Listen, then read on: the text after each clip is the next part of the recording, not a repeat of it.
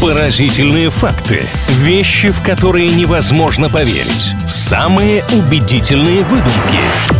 Правдивая ложь на правильном радио. Это «Правильное радио онлайн», это Илья Андреев и Маша Сафонова. Время интересных фактов. В рубрике «Правдивая ложь» делимся какими-то впечатляющими утверждениями. На старте договариваемся, что, по идее, можно и немножечко пофантазировать, чуть-чуть соврать. Однако в финале выпуска обязательно все точки над «и» расставим, никто обманутым не уйдет. Маша, привет. Привет, Илья. Предлагаю первым делом окунуться в атмосферу детства. Скажи, пожалуйста, у тебя какой самый любимый мультик был, когда ты был маленьким? Да вот так на скидку что-то даже не скажу, не было прям любимого. Я помню, что я очень в свое время хотел э, видеокассету с мультфильмом про братьев-пилотов, но почему-то тогда родители ее не нашли в наличии и подарили мне кассету с мультфильмами Луни Тюнс. Тоже нормально было. Ну, а «Приключения кота Леопольда» вы когда-нибудь видели? Да, конечно, хороший мультфильм. Ну, замечательно. Тогда скажите, пожалуйста, правда ли, что мышей из этого мультфильма на самом деле зовут Митя и Мотя? Я знаю, что у них на самом деле есть имена, хотя вроде как в самом мультфильме они там не произносятся, но Мити и Мотя, ну не припомню просто. Возможно, имена-то вы сейчас выдумали. Но я вам поверю, да. Интересно, меня аж перехватило дыхание. Я думала, неужели вы сейчас ошибетесь? Вы правы, совершенно верно ответили Митя и Мотя. Именно так зовут мышек э, в сценарии, который был прописан к мультфильму, хотя там их по именам не называли. Но вот теперь имейте в виду, что там не только кот Леопольд, но и мышь Митя и мышка Мотя.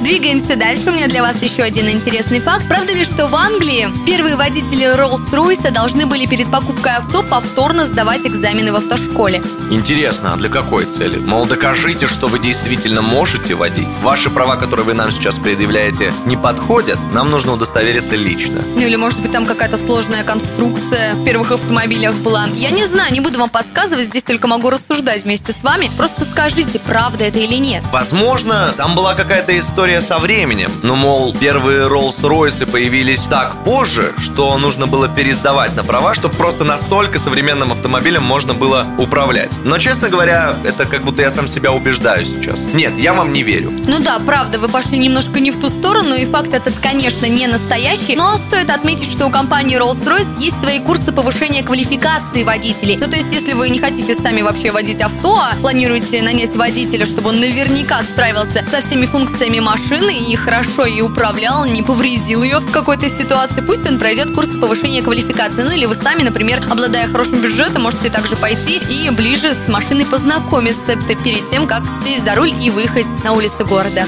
Спасибо вам большое, Мария, за интересные факты. Сегодня дважды я ответил верно, все угадал, хотя всего раз вы меня пытались обмануть. В любом случае, получается, я сегодня победил. Приятно.